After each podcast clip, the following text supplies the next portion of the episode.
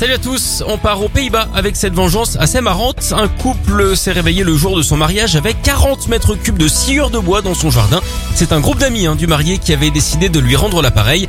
Il faut dire que le futur époux avait pris l'habitude de faire ce genre de blague à ses copains depuis plusieurs années. Eux ont donc décidé de faire feu de tout bois en retour. Ils ont quand même laissé l'accès au garage hein, pour que les amoureux puissent rentrer chez eux. En parlant de bois, vous connaissez sans doute le comble du bûcheron, ne pas être assez sûr de soi. Elle enfile à Singapour. Là-bas, un magasin vend des fourmis comme animaux de compagnie. Dans ce commerce, on y trouve des colonies de fourmis donc, mais aussi de l'équipement spécialisé, des tubes pour les attraper, des minuscules plats pour la nourriture et même des verres hein, pour euh, qu'elles puissent se nourrir. Il propose une trentaine d'espèces et fourmis d'idées pour développer son concept. D'ailleurs, dans la région, ça pourrait tout à fait fonctionner. Hein.